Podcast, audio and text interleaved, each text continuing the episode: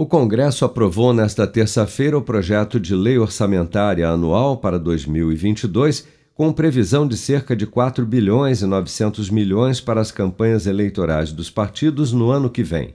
Apesar da controvérsia sobre o aumento do fundo eleitoral, cujo veto do presidente Bolsonaro foi derrubado no Congresso, o relator do projeto de lei do orçamento, deputado Hugo Leal, do PSD do Rio de Janeiro, defendeu que o fundão representa uma pequena parcela do orçamento de mais de 4 trilhões e 800 bilhões para o ano que vem.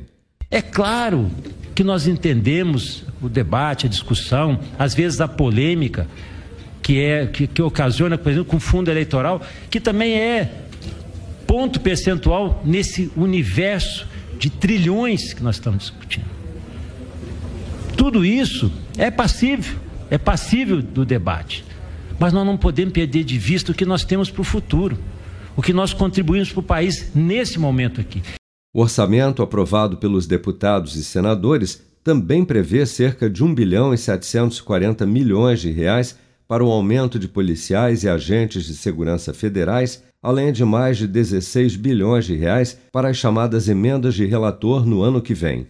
O texto determina ainda que quase 148 bilhões serão destinados à saúde e mais de 113 bilhões para a educação, dos quais cerca de 30 bilhões de reais servirão para o Fundeb, Fundo de Manutenção e Desenvolvimento da Educação Básica. O projeto de lei também definiu um aumento de 10,2% do salário mínimo, que passará dos atuais R$ 1.100 para R$ 1.211,98 em 2022.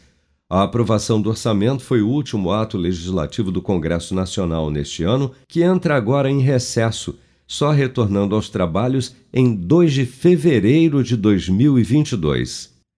Com produção de Bárbara Couto, de Brasília, Flávio Carpes.